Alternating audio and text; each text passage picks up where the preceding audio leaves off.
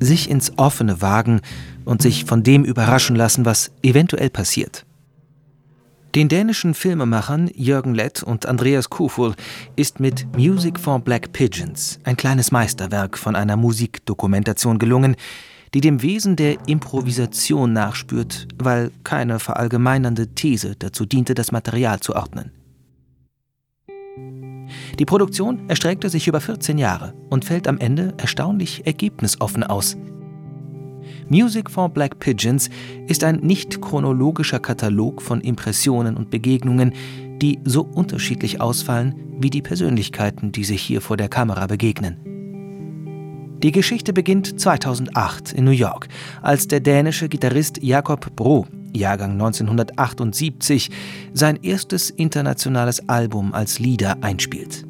Bro, bekannt als Sideman in Bands von Tomasz Stanko und Paul Motion, hat sich dafür eine prominent besetzte Band zusammengestellt. Mit dabei die Saxophonlegende Lee Kunitz, Jahrgang 1927, und Bros Mentor Paul Motion, Jahrgang 1931. Auch mit dabei das große Vorbild Bill Frisell. Der Filmemacher Jürgen Lett zufällig auch gerade in New York, wird ins Studio eingeladen.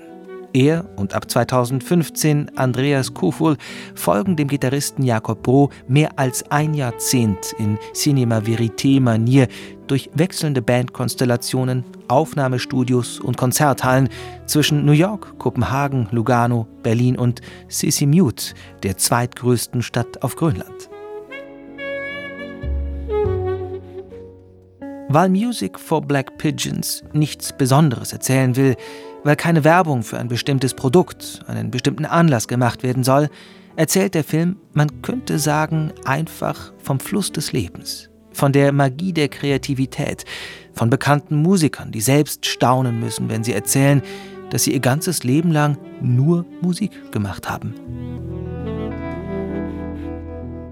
Wo aktuelle Musikdokumentationen häufig so atemlos wie gedankenlos Bilder, Worte und Töne in Clipmanier montieren, setzt Music for Black Pigeons auf Pausen, hält Stille aus. Und weil wir es hier mit Musikern zu tun haben, die nicht darin geübt sind, auf immer dieselben Fragen professionell mit vorfabrizierten Sätzen zu antworten, kann man hier Menschen beim Nachdenken zusehen – Etwa wenn der ECM-Produzent Manfred Eicher einmal darüber sinniert, was eine Pause ist. Eine Pause sei ein Hinweis, wohin man wolle und woher man komme, sei aber etwas sehr Subjektives, weil man sie mache. In mehrfacher Hinsicht wird die Stille in diesem Film zu einem integralen Moment der Musik. A pause tells very much uh where you want to go and very much where you come from. Obwohl Music for Black Pigeons nicht auf ein stimmiges Gesamtbild abzielt und durchaus ein Gespür für Humor besitzt, fügen sich doch einzelne Puzzleteilchen überraschend gut zusammen, wenn es beispielsweise um den spirituellen Fluss in der Musik geht. Für die japanische Perkussionistin Midori Takada, die an ein Leben nach dem Tod glaubt, ist Musik ein Gespräch mit dem Publikum, der Natur und den Verstorbenen im Sinne eines universellen Bewusstseins. Das klingt verschieden, aber durchaus verwandt mit der Vorstellung des Saxophonisten Joe Lovano, der davon ausgeht, dass man im Gespräch mit den Meistern auch diejenigen mithört, mit denen diese Meister gespielt haben. Wenn er mit Hank Jones gespielt habe, habe er Lester Young oder Coleman Hawkins gefühlt, mit denen Jones schon gespielt habe.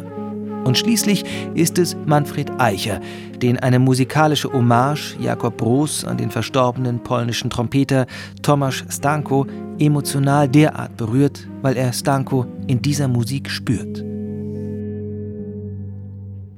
Um den Filmemacher Andreas Kuful zu zitieren, wir haben versucht, in diesem Film Musik und Leben zu verbinden. Es geht nicht um ein bestimmtes Album oder eine bestimmte Tournee, sondern darum, auf dieser Erde zu sein und sich auszudrücken. Und der etwas mysteriöse Filmtitel. Der geht zurück auf den Saxophonisten Lee Konitz, der aus der Generation von Charlie Parker und Lenny Tristano stammt. Dem war die Einfachheit der Kompositionen von Jakob Bro lange suspekt. Einfache Rhythmik, einfache Melodien, fast schon Folk. Er habe diese Musik nicht verstanden. Einmal aber habe er sie zu Hause gehört, als sich eine schwarze Taube vor seinem Fenster niedergelassen habe.